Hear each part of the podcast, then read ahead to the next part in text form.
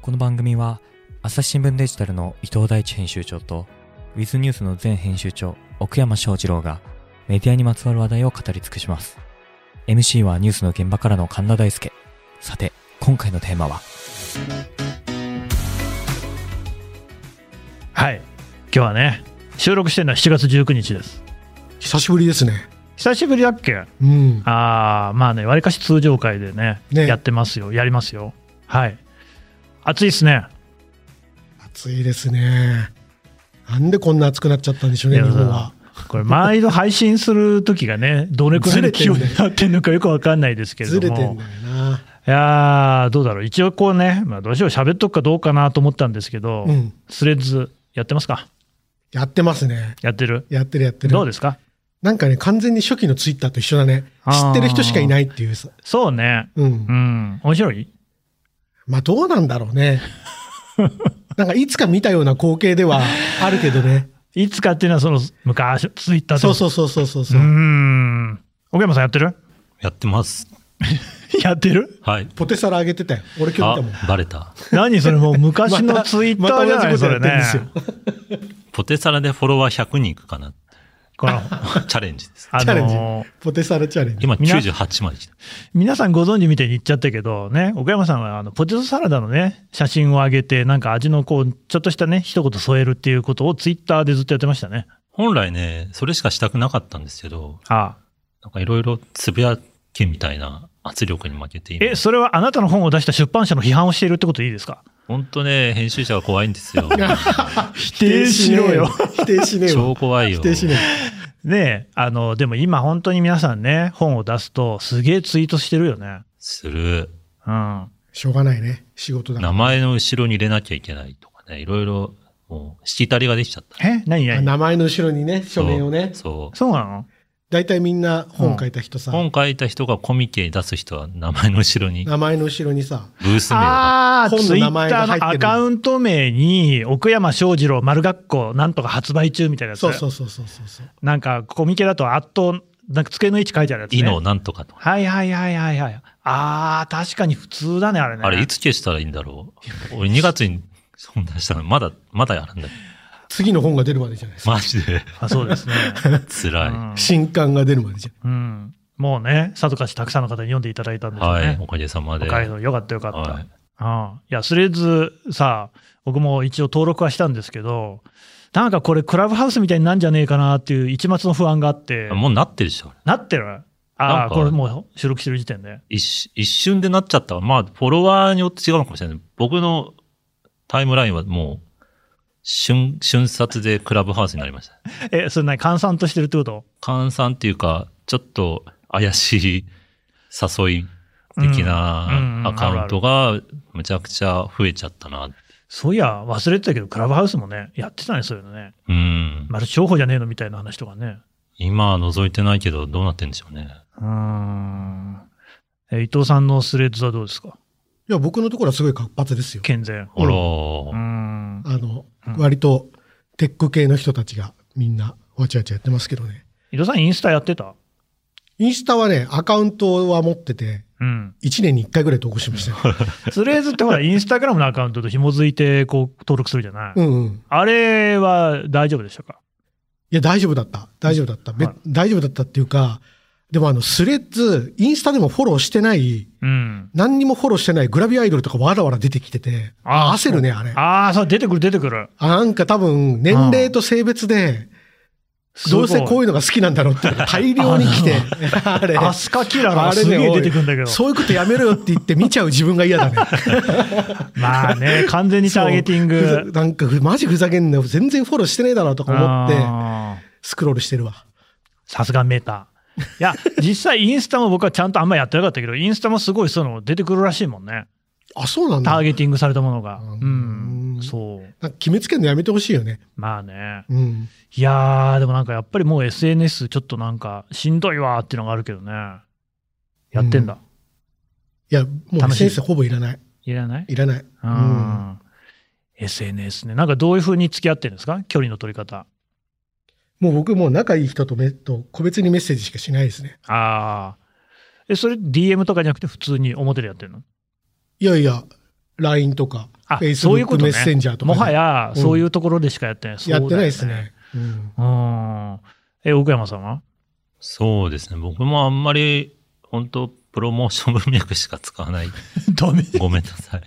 でも本当にそうなったね。実は私もそんな感じ。たまにその力の入ったポッドキャストの配信するときなんかには、こう、つぶやくって感じかな。うんあと全然何もつぶやかなくなっちゃったね。その割り切りでいいんじゃないかね。議論しようとするからさ、不幸が生まれるんじゃないそうね。別に知らない人と知り合わなくてもいいもん。そうだよね。うんそうなったね。うんっていうか、なんでそういうことをしてたのかなって逆にね、思っちゃうぐらいの。あとはまあ、それで知り合うべき人とはもう知り合っちゃったかなって気がする。でも伊藤さんもやっぱ当然あるわけでしょ全然そのネットでしかね、知らなかった人とオフラインで会うみたいな。ありました、ありました、ありうました。んありましそういう感じで交友関係を広げていった時期ってあったよね。た。ありましたね。僕もあるけど。ありましたね。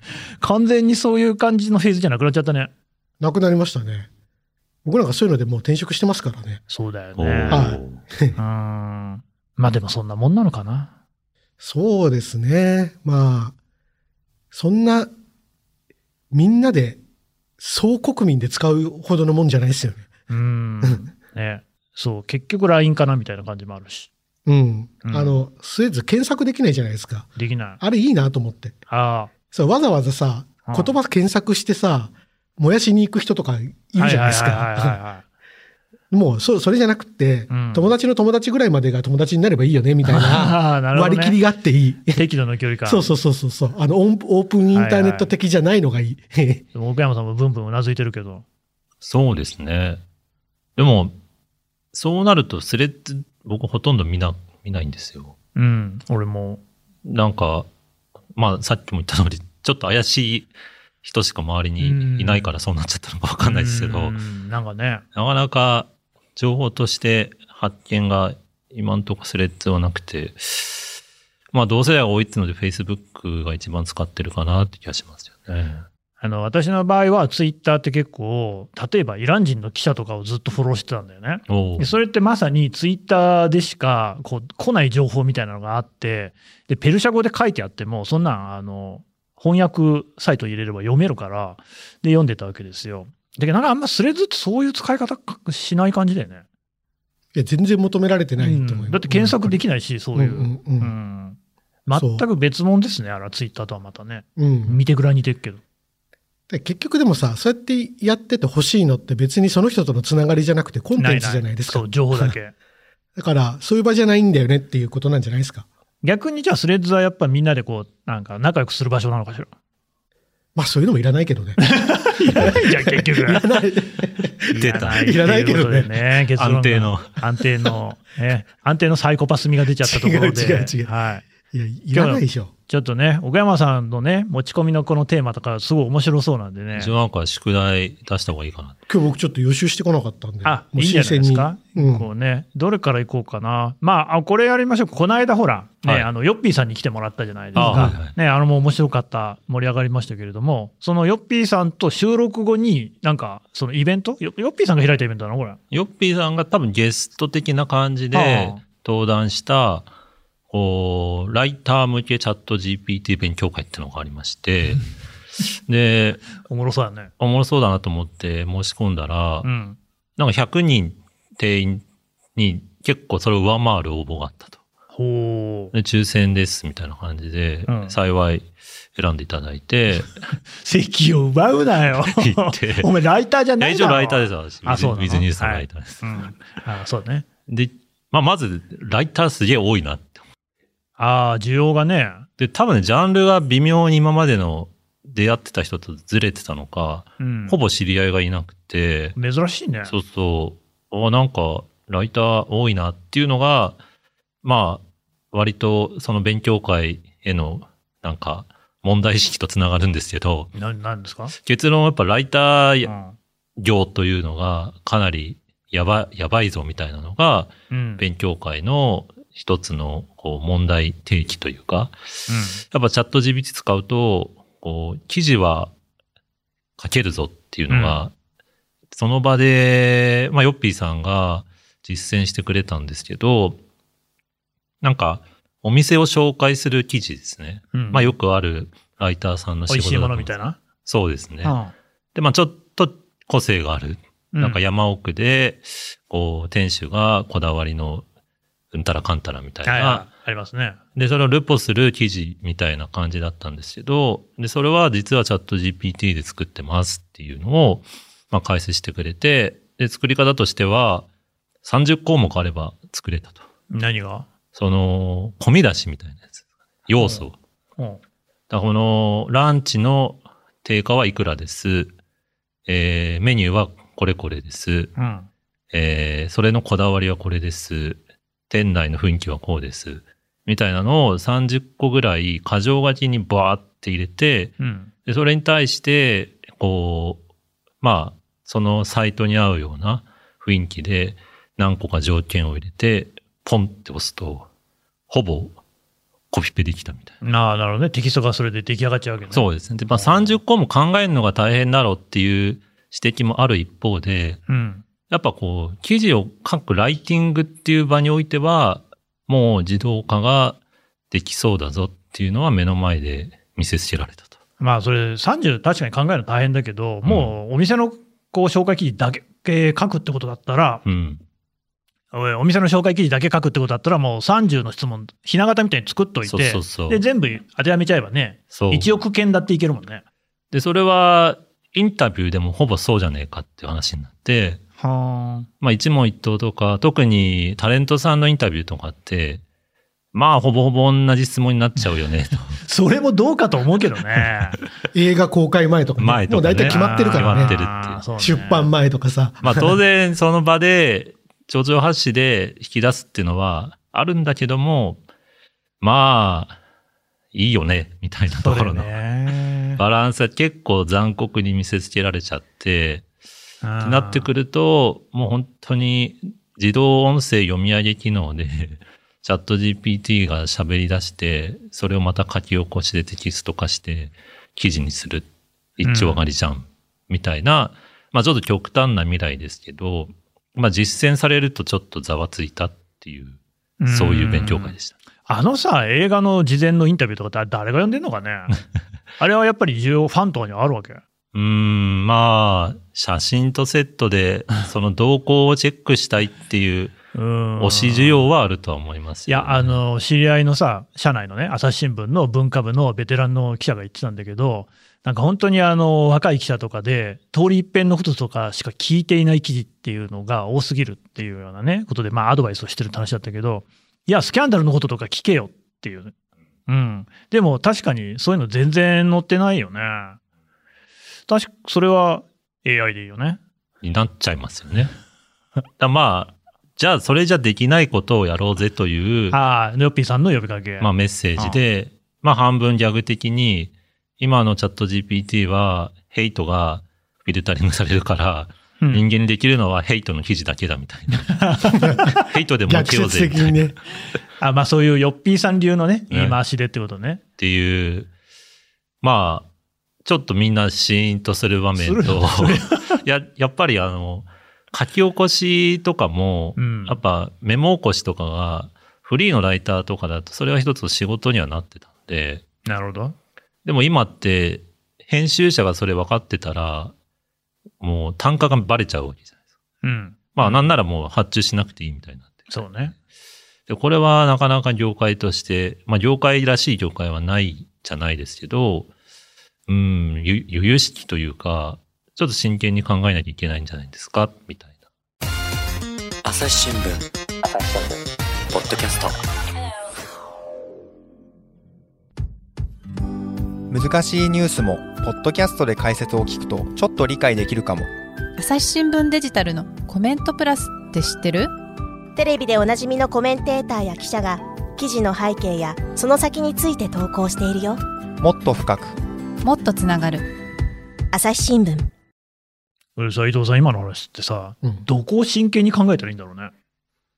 まあでもなんか言ったらなんですけど、そそんな市場ないと思います、そそもそも。そこね。うん、そもそうもんそのなんかウェブライターの給料とかめちゃめちゃ安いから、もちろん、ヨッピーさんのようなトップレベルになれば別だけどう、ん。 そのなくなるような仕事そもそもなくねって僕は思いますけどね。あーそもそもがない。そもそもそもがすごいうん大変な仕安いっ事て。いう人だうよんね、、 AI 関係なく。うん、でもライターさんがその奥山曰くね、結構来てたわけでしょ来てましたね。うん100人は来てましったてね。ことはでもやっぱそれが家業になってるってことだよね。まあでも100人って多いのか少ないか分かんないけどね。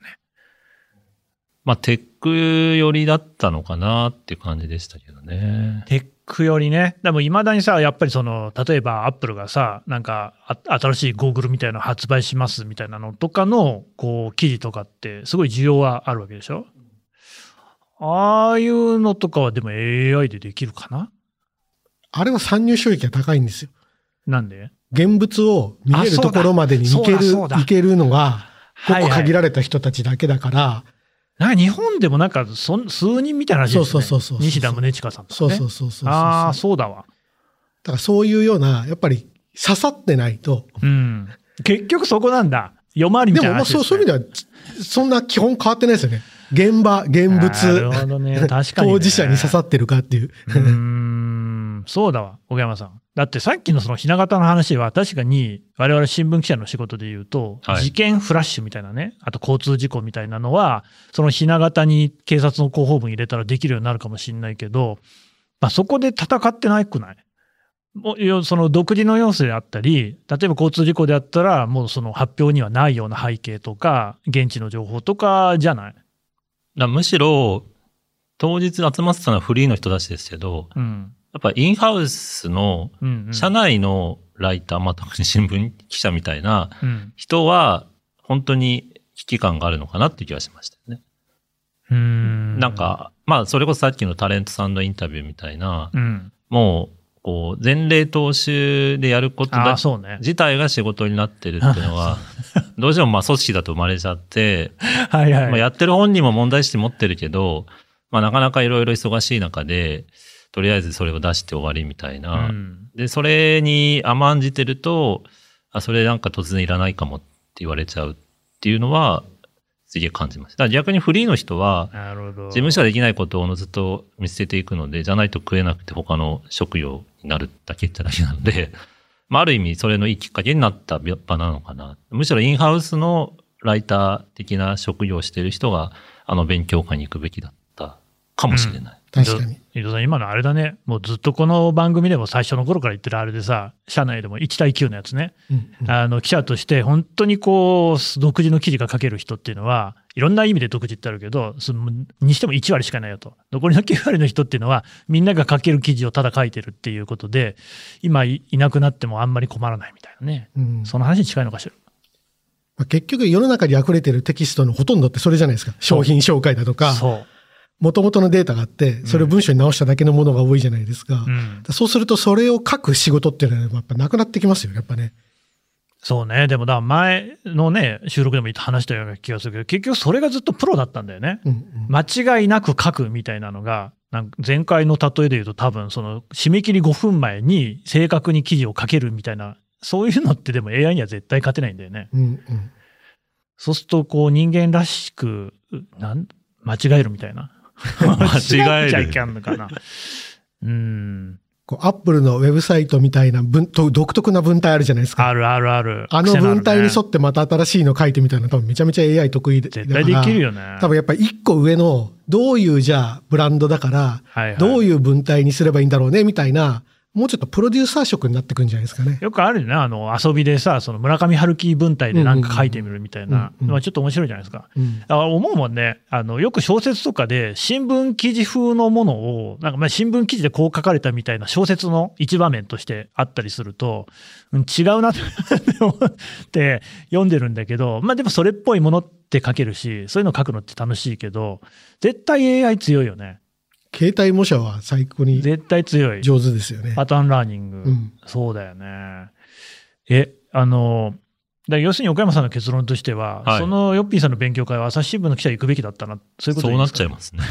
でもそうしたらさ、朝日新聞の記者が全員お通夜のような面持ちになっただけなんじゃないのまあでもそれぐらい揺さぶんないと、ああ。せっかく購読料いただいてるわけですからね。もうなんか聞こえてくるようだけど、多分そうなってくるとさ、じゃあ何を書けばいいんですかとかって聞いてくると思うよ。まあその時点でうん。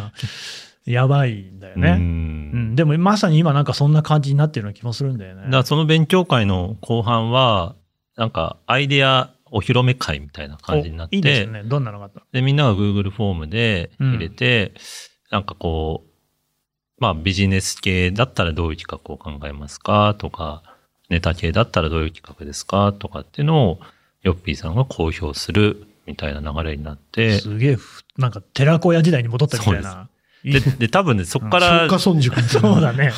あヨッのピ、ー塾みたいはい、はい。商品になるものがありそうなので、あんま詳細言わないでくれみたいなあー感じではあった。ただね、やっぱ、そこでみんな知恵を振り絞って出す企画は、総じて面白かった。いや、まあ、やっぱそういう勉強会に来るような人ってのは、そういうとこはね、うんちゃんとしてるんでしょうね。